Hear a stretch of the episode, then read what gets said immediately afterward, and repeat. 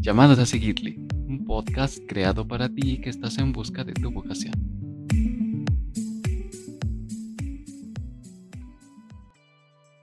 Muy buenos días, mi nombre es Emanuel Juárez y quiero darles la bienvenida a este nuevo episodio de Llamados a Seguirles, un podcast que estamos trabajando la Codipag junto con la Pastoral Vocacional Diocesana.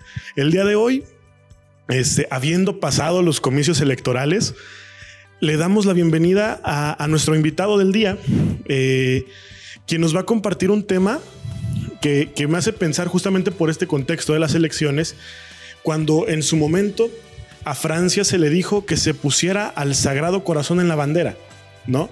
Y esta relación tan grande que hay entre la fe y el país, ¿no? Las naciones. Para este tema nos invita, o hemos invitado más bien, a el padre Samuel Silva, quien es párroco de aquí, la parroquia de Cristo Redentor. Y pues bueno, padre, bienvenido. ¿Cómo está?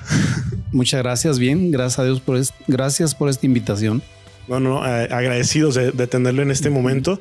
Y bueno, este, justamente ya hablábamos del, del tema, ¿no? Del día que es el Sagrado Corazón el Sagrado Corazón que vamos a celebrar este viernes, que es una de las grandes fiestas de la iglesia y, que bueno, queremos invitarlo a que nos comparta un poquito desde su punto de vista la relevancia que tiene el Sagrado Corazón.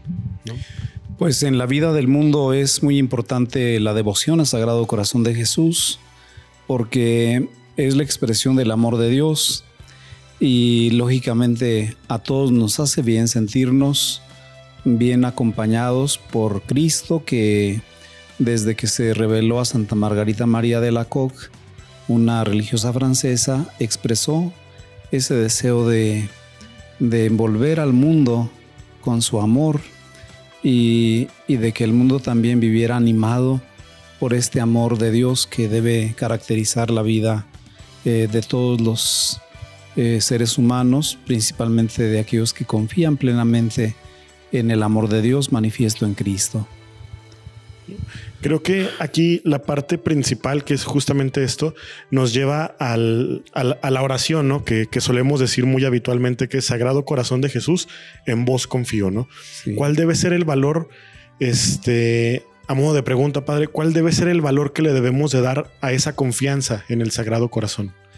Mm, yo creo que esta confianza a la que nos invita el Señor eh, está bien expresada en estas apariciones que el Sagrado Corazón de Jesús eh, reveló a Santa Margarita María, eh, porque recuerdo bien, quizás es la anécdota que más conocemos de esta religiosa que de forma repetitiva tuvo estas revelaciones del Sagrado Corazón de Jesús, porque se dice que en algún momento el Sagrado Corazón de Jesús le habló así a Santa Margarita María, le dijo, Margarita María, eh, yo te veo muy inquieta, muchas cosas te preocupan, eh, andas como pensativa, eh, envuelta en, en inquietudes que, te quitan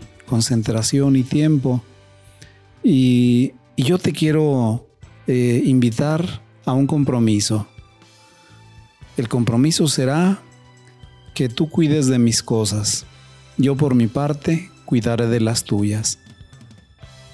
Y este compromiso que Cristo le ofreció a aquella mujer, eh, efectivamente la puso a pensar y aceptó el compromiso y una vez que hizo el compromiso con el Sagrado Corazón de Jesús, eh, efectivamente se dio en ella una gran paz. Entendió perfectamente que el Sagrado Corazón de Jesús la invitaba a tener plena confianza en Él. En un Sagrado Corazón de Jesús que como Dios que es, efectivamente se ocupa de las cosas muy humanas que pueden ser preocupación e inquietud de cualquier persona. Entonces confiar plenamente en Dios, ese es el, modo como Dios eh, quiere que, que, se viva este pacto de relación con Él. Entonces me parece muy acertada la jaculatoria que nació de esta devoción eh, Sagrado Corazón, en vos confío, porque eso es, la vida del cristiano es una confianza plena en Dios que está atento a todo lo que nos eh, preocupa e inquieta.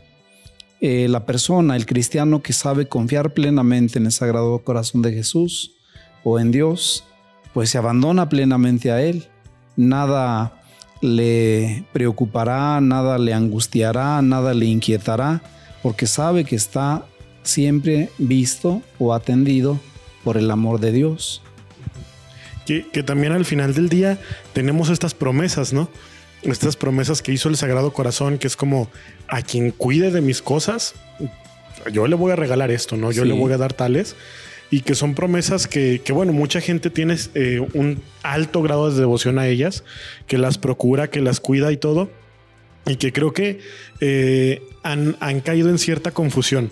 No, porque a veces eh, siento yo que muchas veces tomamos las promesas que, nos hizo en su momento el Sagrado Corazón y que las mantiene vigentes, como si fueran este tratos, o sea, como como cambalache, ¿no? Como yo te doy esto y tú me das lo otro y es más bien eh, es una promesa al grado de compromiso. O sea, no es un te doy y me das, sino más bien es un dame siempre esto y yo siempre te voy a dar esto, ¿no? Sí. Sí, yo creo que la vida del cristiano que vive con madurez su fe evita este tipo de, pactos comerciales, de, pues yo te doy, pero espero que me des. Es como el que pone unas moneditas en una máquina de refrescos y bueno, tras las moneditas espera que salga el refresco. En la vida cristiana no se hacen así las cosas. Es un acto total de abandono, de confianza. Eh, hay un evangelio y justamente fue el que escuchamos el sábado pasado, en el que vemos a la viuda pobre que va al templo de Jerusalén y, y desconociendo que es vista por el Dios Altísimo y más todavía por el Dios presente que es Cristo que la veía con sus hermosos ojos, eh, es una mujer que sabe que, que hay que darle a Dios todo y por eso da dos moneditas de muy poco valor, pero era todo lo que tenía para vivir. Y, efectivamente no es que estuviera como, como cayendo en una situación de, de abandono, de desprecio de sí misma, como quien se suicida, sabiendo que no tiene más para subsistir. Más bien es la mujer que sabe confiar, que entregándole todo a Dios, tendrá a cambio siempre su providencia. Entonces, confiar siempre en Dios, Dios no falla. Sí exige de nosotros el darle todo. Cuando nosotros sabemos darle todo a Dios con generosidad, entonces Él se desborda en generosidad con nosotros. Entonces, sin pretender hacer como un cambalache, eh, sin embargo, se tiene la certeza de que Dios no nos dejará, no nos descuidará. Estaremos siempre bajo su mirada generosa, y tendremos más de lo que necesitamos. Sí, se, me hizo muy padre esa analogía de la máquina de refrescos, ¿no? Porque, y luego a veces también nos puede pasar lo contrario, que a veces la maquinita puede fallar y que ponemos las monedas y no nos da el refresco, no nos da eh, las papitas o no nos da las galletas o cualquier cosa, aun y cuando ya pusimos nuestra moneda y luego nos emberrinchamos. En, pero ya puse mis monedas, dame mi, dame mi botella, dame mi lo que sea, ¿no? Pero es precisamente la, siguiente parte, es la respuesta a ello, ¿no? Que es la providencia, que es nosotros no somos jefes de Dios, nosotros no somos nadie para exigirle algo, mm. únicamente somos el, el, el receptor de sus gracias y, nada, creo que, es, creo que va por ese lado, ¿no? Y creo que en algún momento también, precisamente por esta razón de la providencia y de todo, llegó a haber esta confusión, ¿no? De menospreciar el Señor de la, eh, el Sagrado Corazón por el Señor de la Misericordia. Entonces, como que empezó a haber esta confusión y, bueno, como que con el tiempo se ha ido esclareciendo un poquito. Y, me gustaría que nos hablara un poquito de ello, Padre, de, de cómo ha sido esa evolución entre la misericordia, entre la providencia, entre la justicia, ¿no? Y todas las promesas que, da el Sagrado Corazón. Yo creo que son promesas que, envuelven la totalidad de la vida nuestra y que son muy dirigidas eh, a todo ser humano y en diferentes momentos de la historia, de la historia personal que uno afortunadamente va viviendo. Porque, por ejemplo, la misericordia de Dios ha sido la característica principal de Dios. Eh, ya en el Antiguo Testamento a Dios se le reconocía así, el Dios de la misericordia. Y luego cuando nuestro Señor Jesucristo viene, pues se muestra misericordioso con el que eh, es pecador, con el que no está en las categorías religiosas de su tiempo, eh, es misericordioso con aquel que se acerca pidiendo con humildad eh, su, su, perdón. Y bueno, es, es el Dios que se expresa en, en su Hijo de forma extraordinariamente misericordiosa.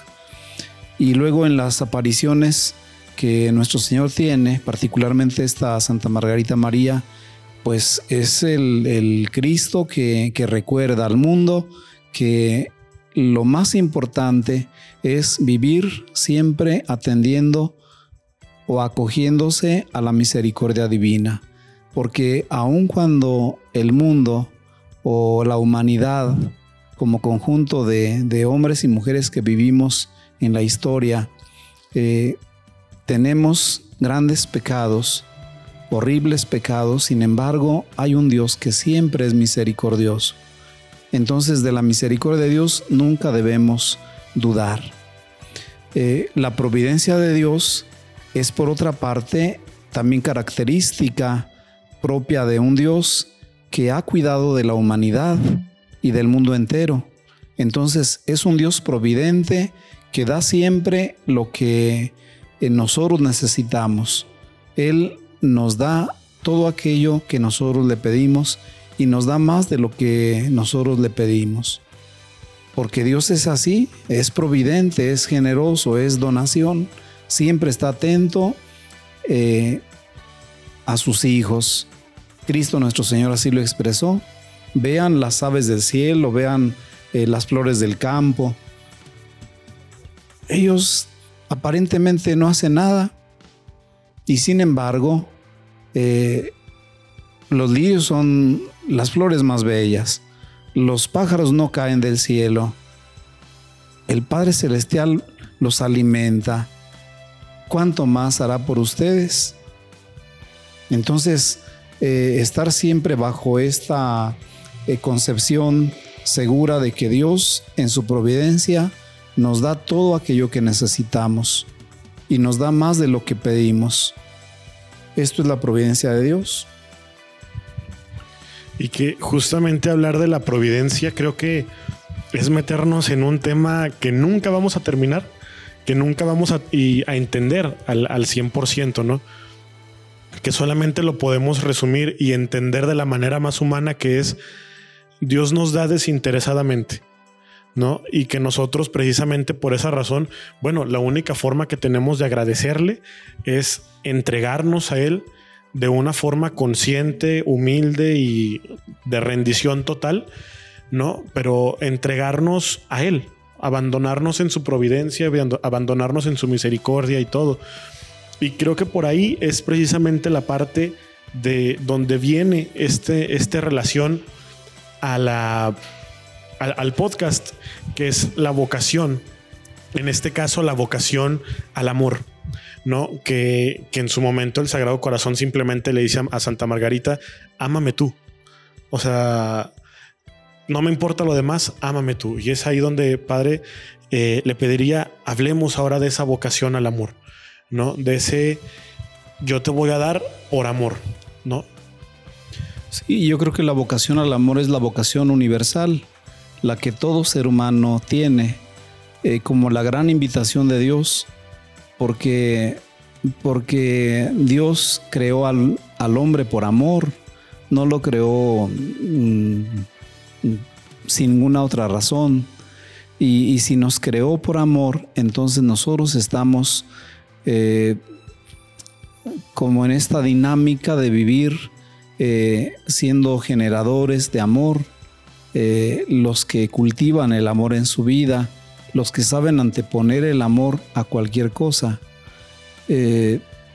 esto en las Sagradas Escrituras está muy claro.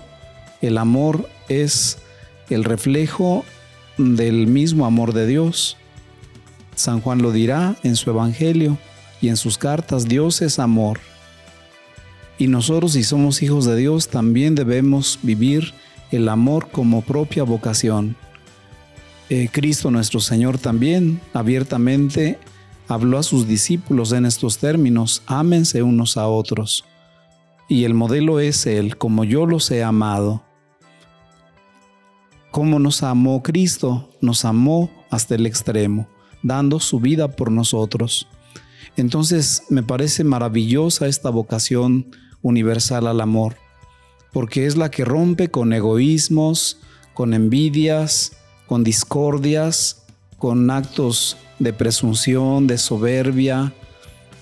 El amor es lo que nos caracteriza como seres humanos por ser hijos de Dios. La vida de cristiano debe tener siempre esta característica.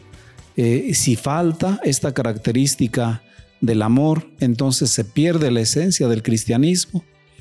Alguien que no ama, pues no pertenece al grupo de cristianos, porque no está atendiendo la invitación de Cristo, que es el Dios revelado y el que ha venido para comunicarnos esta gran verdad. Nosotros somos hechos por Dios por amor y somos llamados a vivir en el amor. Y un amor que es eh, muy, muy característico del discípulo de Cristo, porque hay que amarnos como Él nos amó. Sí, es que es, imposible, ¿no?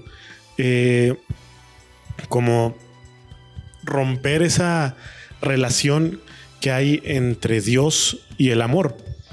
Eh, precisamente lo decía, Dios nos ha creado por amor y como fuente, como el agua, nosotros tenemos, tendemos a volver a Él a través del amor, ¿no? Y luego vienen estas confusiones de amor, que es que el amor todo lo, lo, pasa por arriba y, o sea, como que el amor es, te quiero tanto que no me preocupo por ti, ¿no? El amor es correctivo, el amor es tan, tan te quiero, tan te amo, que si estás haciendo algo mal voy a buscar corregirte, ¿no?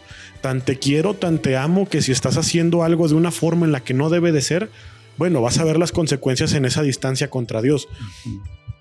Y esa naturaleza que nos lleva a reencontrarnos con Él en ese origen, en ese, si hemos sido creados por amor, pues bueno, solamente el amor nos puede llevar a Él. Nos hace pensar en muchas otras cosas, pero a mí me encanta este misterio del Sagrado Corazón porque en la misma imagen nos lo vuelve a recordar. ¿Qué tanto nos amó Dios hasta la muerte? Lo mencionaba ahorita. Y el Sagrado Corazón, precisamente tomando solamente el corazón, pues es un corazón sangrante, es un corazón con la cruz, es un corazón con la espina, es un corazón con todos estos detalles que con solo verlo nos va a recordar y nos va a, a traer de nuevo esa vigencia del sacrificio hasta la muerte por amor. Sí. ¿Verdad? Sí, justamente el Sagrado Corazón de Jesús así le decía a Santa Margarita María. Le decía, ve este corazón, el corazón que tanto ha amado a los hombres y de los cuales ha recibido solamente desprecios, olvidos, descuidos, traiciones. Y luego me parece muy conmovedor el, el recordar también la manera como Cristo nuestro Señor reclama eh, de aquellos más cercanos el amor, porque le decía a Santa Margarita María que muchas veces lo que más le duele es eh, la falta de amor de los más cercanos y principalmente de los consagrados a Él. A mí como que como sacerdote esto me, me estremece porque debiéramos ser los que más eh, expresáramos eh, el amor a Cristo eh, y sin embargo pudiéramos estar en ese grupo de los que más descuidan el amor como pacto con Él. Entonces, pues ojalá que esta, esta devoción tan bonita al Sagrado Corazón de Jesús y en este mes de junio, en el que la iglesia entera celebra al Sagrado Corazón de Jesús, nos eh, recuerde que efectivamente eh, estamos invitados y obligados a vivir el amor como la mejor respuesta al amor de Dios. El Sagrado Corazón justamente vino a esto, a recordarnos que, que el pacto de amor con Él es un pacto que nunca debemos olvidar. Cuando lo olvidamos o lo descuidamos, entonces perdemos de vista la esencia de lo que somos y, nos volvemos eh, como traidores a Cristo que tanto ha dado por nosotros. Nos ha dado todo, ha muerto por nosotros y nos ha ofrecido la eternidad con Él. Entonces ojalá que no traicionemos el amor de Dios. Y, como justo en los detalles es donde está em, esas muestras de amor tangible, ¿no? Eh, como cuando iniciaba mayo, el mes de María, el primer día lo abría su esposo, ¿no? San José. Como ahora que abrimos el mes del Sagrado Corazón, en los primeros días tenemos la gran fiesta del Corpus Christi, que es otro recordatorio del gran amor, que es la muestra viva, real, presente de ese sacrificio vivo y perpetuo, ¿no? Por, que, se ha hecho por nosotros. Eh, sabemos que, el, Sagrado Corazón es un tema, a lo mejor lo podemos pasar de largo, porque como nos podemos conformar con, ah, la imagen está muy bonita, ah, la imagen que está en el templo, ah, la imagen que tiene mi abuelita. Pero cuando nos adentramos un poquito en el misterio que hay eh, en, la, en la iconografía, ¿no? En la imagen misma y que nos lleva a todo el fondo, bueno, no, no, no acabamos, ¿no? Y a mí me gustó mucho, eh, sobre todo la analogía de la máquina de refrescos, ¿no? Que es, este, creo que es em, con lo que vamos a cerrar un poquito aquí, que es, Dios nos pide, pero no nos pide para darnos, sino para demostrarle ese amor, para demostrarle los frutos de lo que hemos hecho con lo que Él nos ha dado. ¿no? Y, bueno, también es importante, lo decía el padre, como en, eh, ese dolor que, que, padece el Sagrado Corazón, bueno, nos corresponde a todos sanarlo, nos corresponde a todos con nuestras obras, con nuestros hechos, con nuestras palabras mismas, sanarlo. Y esa sanación solamente viene a través de la oración, ¿verdad? hay que pedir unos por otros, hay que pedir, sobre todo por los sacerdotes, ¿no? Porque uno lo ve así celebrando misa, dando la homilía que es de sus especialidades, padre. y dice, no, este padre anda al 100, pero uno nunca sabe las luchas que trae detrás. Uno nunca sabe simplemente ser párroco cuánto implica, ¿no? Y, y bueno, nos corresponde a nosotros orar unos por otros, demostrarle al Sagrado Corazón que ese sacrificio que Él hizo por todos, no en, no en, no en masa, sino individual, bueno, también nos corresponde hacer eso mismo, ¿no? Llevar esa hermandad a cabo. Sí. ¿Verdad? Sí, realmente eh, yo creo que somos afortunados en nuestra vida cristiana porque eh, hay muchas expresiones de amor de Dios. Por ejemplo, mm, esto que estamos celebrando en este tiempo mm, me invita a reconocer que que los grandes regalos que vienen por la Pascua que hemos celebrado son las grandes fiestas que expresan el gran amor de Dios por nosotros. Por ejemplo, eh, el domingo anterior eh, fue la fiesta de la Santísima Trinidad, luego vino la fiesta del cuerpo y la sangre de Cristo, y luego vendrá la fiesta del Sagrado Corazón de Jesús. Tres fiestas seguidas que son grandes regalos de el amor de Dios que se expresa al mundo de diferentes formas. Entonces, ojalá que estos regalos que son fruto de la Pascua que hemos celebrado, pues sean las fiestas que marquen definitivamente la vida cristiana que hemos de llevar en este tiempo. Así es. Bueno, padre, pues muchísimas gracias por, por, aceptar la invitación, por abrirnos este espacio, que sabemos que, bueno, usted es una persona bastante ocupada y que nos pueda abrir este espacio y abrir las puertas de su casa para grabar esto. Bueno, le agradecemos mucho. Y bueno, amigos, Este, les damos las gracias por este espacio que, que también han destinado ustedes y los esperamos en el próximo episodio de Llamados a Seguirle. Muchísimas gracias, muchísimas gracias. Gracias, padre. Emanuel. Gracias por escucharnos y vernos. Nos vemos hasta la próxima.